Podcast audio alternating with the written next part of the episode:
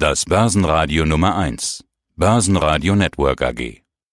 Heiko Thieme spricht Klartext. Der Heiko Thieme Club. Heiko Thieme, globaler Anlagestratege.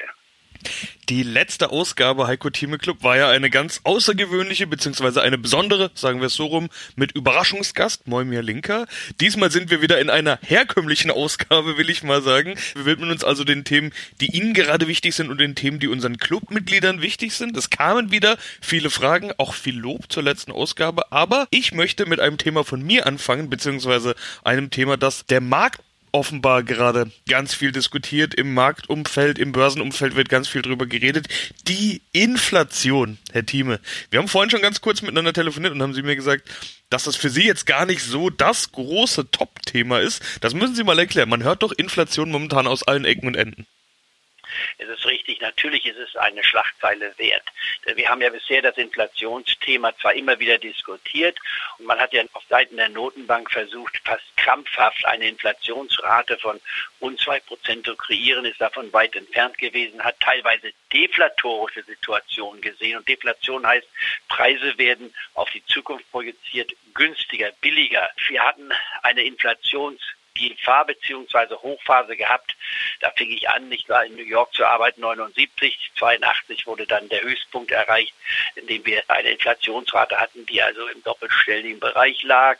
Und wir hatten Leitzinsen gehabt, äh, die waren bei insgesamt über 10 Prozent. Wir hatten dann den Crash gesehen, 1987 war die Leitzinsen stiegen, also die 80er Jahre waren so ein inflationsgetriebenes Jahrzehnt, das Jahrzehnt davor ebenfalls, da fing die Inflation an, der Ölpreis von knapp zweieinhalb Euro, das fast nicht war, ist dann implodiert da hoch auf bis 40 Dollar Basis einmal gekommen aufgrund der Verunsicherung im Nahen Osten. Das war so die Inflationszeit. Und da Henry Kaufmann, der große Guru der Wall Street von Sullivan Brothers, sagte einmal Anfang der 80er Jahre, wir werden nie wieder Staatsanleihen im einstelligen Bereich sehen. Für 30-jährige Anleihen in Amerika wurde 14,35 Prozent bezahlt, aber fast rund 15 Prozent das war für mich der Anlass, damals zu sagen, als Novize, wenn man so will, ich bin ja kein studierter Volkswirt, sondern nur in Anführungsstrichen Jurist, habe Rechtswissenschaft studiert und Volkswirtschaft im Nebenfach. Für mich war das eigentlich nicht verständlich, denn wenn man sich die langfristige Statistik anschaut, ist die Inflationsrate meist dann immer wieder in den einstelligen Bereich gekommen und zwar unter die 5%-Marke, wenn man so will. Und meine Prognose lautete damals, wir werden wieder einstellige Zinsen sehen und unter Umständen sogar im niedrigen einstelligen Bereich, also unter 5%. Ich habe nie geglaubt, dass wir auf die Nullbasis kommen, nicht wahr, dass wir negative Zinsen haben, das stand gar nicht im Raum. Aber ich erzähle das nur mal aus der Reflexion her. Ich habe die Zeiten erlebt und jetzt haben wir eine Situation, wo die Inflation natürlich aufgrund der massiven Geldmenge, die wir haben, noch nie so viel Geld kreiert worden aus dem Nichts heraus, dass man sich da fragen muss, mehr Geld schafft natürlich dann, wenn man so will, eine Preissteigerung. Aber, es kommt das Aber hinzu, es klappt nur dann, kann jedem Clubmitglied eine Million Euro schenken, würde jeder wahrscheinlich annehmen, sich bedanken. Aber wenn jetzt jedes Clubmitglied diese Million in die Schatulle tut und sagt, die hebe ich mir für schwere Zeiten auf, dann habe ich damit nichts kreiert. Ich habe so eine Geldschöpfung gehabt von einer Million für ihr Clubmitglied, also dann kommen noch einige schöne Millionen zusammen, nicht wahr?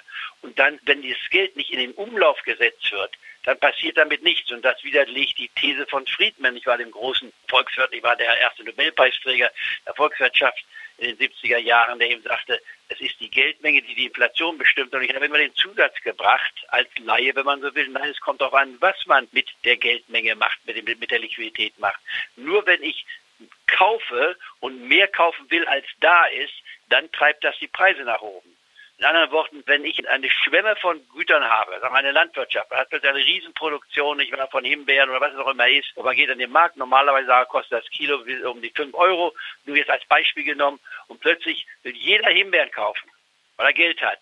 Aber wenn die Himbeere erntet das zehnfache ist, das was normal ist, wird der Himbeerpreis nicht viel steigen. Es wird überhaupt vielleicht sogar noch fallen. Also es kommt immer darauf an, Grundthese Angebot und Nachfrage.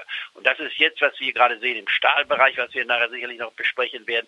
Es gibt zurzeit die Meinung, dass wir auf einem wirtschaftlichen Aufschwung sind. Der große Einbruch die, die Superrezession, wenn man so will. Der Meltdown, den wir gesehen haben, wir wissen nur in einem Quartal passiert, im zweiten Quartal. Der größte Einbruch, den wir bei der Weltwirtschaftskrise 1929 bis 1932 gesehen haben, das liegt hinter uns. Vor uns liegt der Versuch der Erholung, immer wieder durch die Lockdown-Problematik bedingt durch Corona, ich war, muss man es modifizieren, aber generell bewegen wir uns auf dem Weg nach oben. Und das erzeugt natürlich eine gewisse Inflationsdenkweise. Sie wird sich im Endeffekt aus meiner Sicht übrigens nicht durchsetzen, wenn überhaupt dann nur ganz temporär, aber zurzeit ist es das Thema, was wir in der Anlagestrategie mit berücksichtigen müssen, Werte auf im Portfolio zu haben, die von einer Inflationsfantasie mitgetrieben sind. Das ist zum Beispiel Energie, das sind Rohstoffe, das ist der Stahlbereich, nicht wahr? Da kann man etliches machen und das ist auch die normale Wirtschaft, die Realwirtschaft, die ja in den Keller geraten ist, die digitale Wirtschaft hat Höhen erreicht, die man also jenseits von Gut und Böse ansehen muss. Da war der Mont Blanc nicht war ein kleiner Hügel dagegen, nicht der Mont Blanc, der Mount Everest nicht war ein kleiner Hügel dagegen. Da haben wir Preise gesehen, die unverständlich sind. Stichwort Tesla, man kennt meine Meinung dazu. Und das alles muss man verkraften. Und daraus eine vernünftige, rationelle, emotionslose Strategie zu kreieren und zu stricken. Das ist ja unsere Funktion in unserem wöchentlichen Dialog. Also wir sind auf die Frage nochmal, gibt es eine Inflation? Ja, wir werden eine Inflation sehen. Wir beten sie ja quasi heran. Wir freuen uns ja über eine Inflation. Wir haben ja schon gesagt, in Amerika, so jedenfalls Paul, ich war der Chef der amerikanischen Oper, wir werden ja begeistert, ich übertreibe jetzt in der Äußerung, die er gesagt hat, aber darauf läuft es hinaus, wir werden ja begeistert, wenn die Inflation mal endlich zwei Prozent erreichen würde. Wir würden uns auch freuen, wenn es mal drei Prozent ist, damit wir zumindest wissen, wir können weiter durchstarten. Wir haben Inflation. Wir haben ja eine Niedrigzinspolitik gehabt, einen negativen Zins, was natürlich absolut pervers ist. Das hat Jahre gedauert. Und wir werden uns davon übrigens jetzt ganz allmählich Wann ist schwierig zu sagen, aber im Laufe des Jahrzehnts verabschieden. Ich glaube nicht, dass wir das Jahrzehnt beenden werden und haben immer noch in Deutschland einen negativen Zins für langfristige Staatsanleihen, sondern wird man eine Zahl haben, da steht Minimum aus meiner Sicht eine 2 vorm Komma, vielleicht sogar eine 3 und im Endeffekt müsste da sogar fast eine 4 erreichbar sein bei soliden Ländern, wenn sich jemand verschulden will, Geld aufnehmen will, kriegt er dafür um die 4 Prozent. Vorausgesetzt, dass die Inflationsrate auch um die 2 Prozent ist, sodass der Realzins dann 2 Prozent ausmacht. Und der Sparzins, wo der Sparer bisher betrogen wurde, der müsste dann auch eben mindestens bei der 2 Prozent Marke sein, dass der Sparer, wenn er Geld auf der Bank lässt, auch dafür Geld bekommt und nicht wie jetzt, dass ihm Geld abgezogen wird. Aber dann wollen wir doch mal schauen, was wir jetzt aus dieser ganzen Situation machen, die Sie gerade beschrieben haben. Rohstoffpreise hatten Sie angesprochen, Stahl im Speziellen hatten Sie angesprochen. Unsere Clubmitglieder fragen ja auch nach solchen Dingen als mündige, denkende Clubmitglieder, wie wir sie ja ganz häufig dabei haben. Clubmitglied Volker beispielsweise fragt nach Stahlaktien, Sie haben sie vorhin schon angesprochen, fragt nach Klöckner, US-Steel, Occidental. Die Heiko Thieme Club Strategie ist ja eigentlich jetzt nicht zu sagen, okay, die Stahlpreise steigen, also kaufen wir mal Stahlaktien. Eine Occidental allerdings, die war im vergangenen Jahr ja immer mal wieder unter den Empfehlungen dabei und auch schon davor. Bringt dieses Inflationsthema Ihnen denn jetzt gerade bestimmte Werte in den Fokus und auf die Kaufliste? Ja, jetzt müssen wir uns fragen, wann muss man kaufen? Und das ist das Wichtige, wenn man sich hier anguckt, nicht wahr? Sie hörten einen Ausschnitt aus dem aktuellen Heiko Thieme Club. Das ganze Interview können Sie als Clubmitglied hören. Werden Sie Clubmitglied im Heiko Thieme Club, um erfolgreicher an der Börse zu handeln. Mehr dazu klicken Sie auf den untenstehenden Link.